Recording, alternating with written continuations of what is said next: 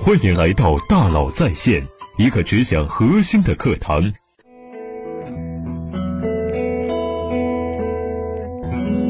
你好，欢迎来到大佬在线。最近呢，我在给一些企业做顾问的时候啊，突然有一种感受，很明显的感受。这个感受就是呀，有时候创始人是很孤独的。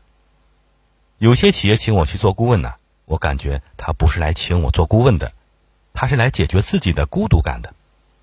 为什么呢？我们先来说一说什么叫做解决孤独感。从创业的第一天起呀。创始人每天甚至每小时都要面临大大小小的决策，而这些决策大多都是不完全信息决策。如果有两个选项，选 A 确定能挣五块钱，选 B 挣不到钱，那么直接选 A，这叫完全信息决策。而现实往往是 A 和 B 两个选项挣多少钱，没有准确数据，是否还存在 C 选项不知道，这叫不完全信息决策。这种情况下啊，就算再聪明机智、有勇有谋，决策都有可能是错的，因为这个错误不是聪明才智的问题，这是信息不完全带来的概率问题。面对这种巨大的不确定性时，有些创业者内心是害怕的，未来到底怎样他不知道，这样做对不对他也不知道，没人告诉他该往哪走，但是他又必须得做决定，就像航海的哥伦布一样。他手中是没有一张海图的，而在茫茫大海上，这艘船要是向哪儿，他要掌舵。比如明年要不要投广告，投多少钱？要不要融资？要不要开拓分公司？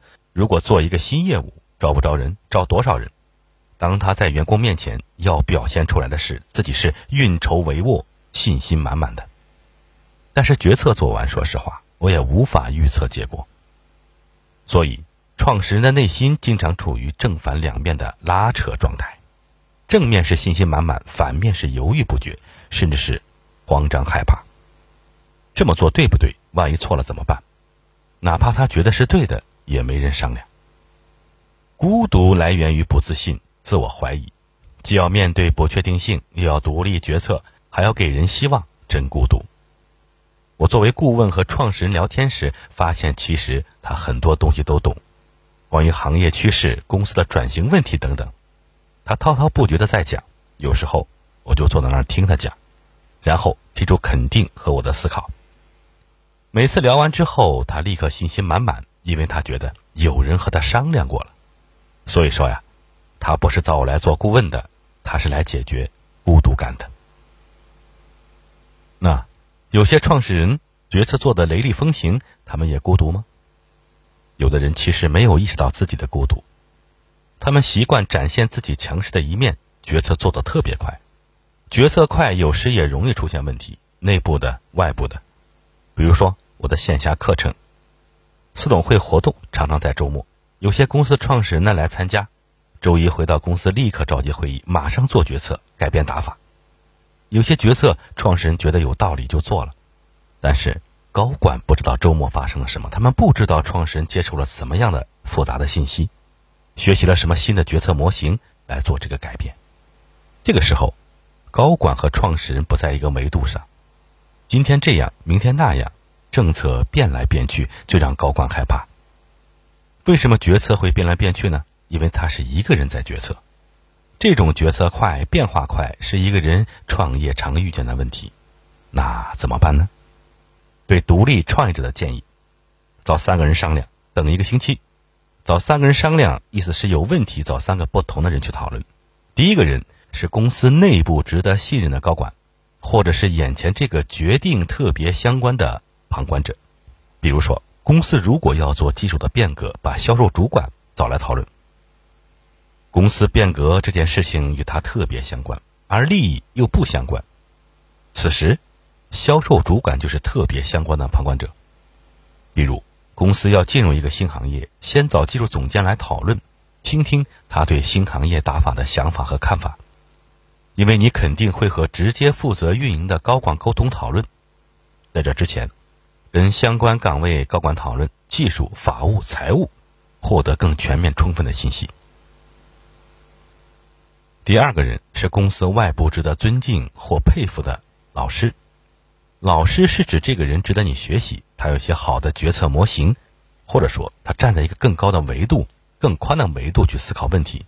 比如说导师、行业专家、战略顾问，并不是说老师比创业人优秀，而是他能从外部视角来看公司，从空中来看，为决策获得更多维度的思考。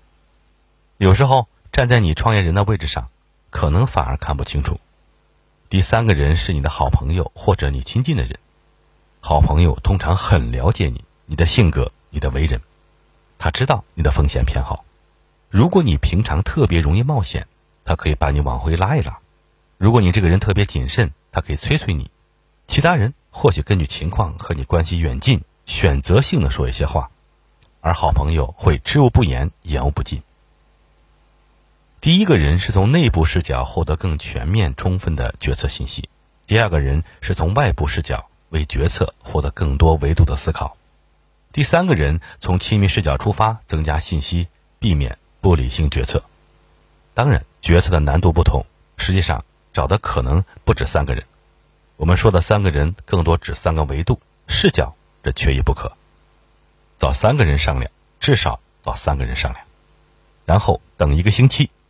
等一个星期，是因为在商量的过程中，你收到所有的信息和答案。可能不是深度思考的，比如说，像有些高管提问时，我发现他们几乎不用思考就能迅速应答，似乎显示出很强的能力和专业性。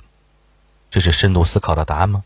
其实不是，他们经过了训练，他们脑中有很多答案模型，所以开口就能给答案，给一个一二三。如果第二天再问他同一个问题，那一二三点可能已经完全忘记了。也就意味着，也就意味着他当时的回答不是深度思考，所以作为创始人，你需要时间来整理沉淀。等一个星期，更重要的目的是让你的情绪过去。你决策是基于理性还是情绪？比如说，做 to C 和 to B 的产品，很大区别在于决策不一样。C 端很多产品金额相对较小，做或不做，决策起来特别快；B 端产品金额往往较大。决策流程长，审批决策复杂。这就好比你买牙膏和买房，决策时间和模型是不同的。今天公司要做一个重大决策，不会像买支牙膏一样简单就定了。而当你好不容易做了个决策，还特别着急，想要直接拍板立即执行，这个时候你就有情绪，有紧迫的情绪，而你可能没有注意到。要知道。这个重大决策可能会影响公司未来很长一段时间的发展。等一个星期的目的就是让你的情绪过去，不在情绪驱动下去做决策。对个人创业者来说呀，决策质量会提高。如果有些决策非常重要，或者确实需要立刻拍板，等不了一个星期，至少等三五天，等到下午都行。让情绪过去再做决定。好，我们来总结一下。有一次，一个创业者告诉我，他找了合伙人之后，感觉特别好。首先，能做合伙人，说明两人能力相当或者优势互补。感觉好，是因为每天有人能在一起讨论问题，讨论完之后，一是责任减轻，有人帮他分担了；二是总是能有一些不同的角度。一个人创业与联合创业相比，错失了一个好处，那就是彼此讨论和分担。通过讨论来分享智慧，分担压力和风险。创始人是孤独的，找合伙人挺好。如果找不到合伙人，或者决心一个人创业，记住，找三个人商量，等一个星期。今天为了成功，创业者更需要商业伙伴和社会网络的支持。祝福创始人们走出孤独，有伴同行。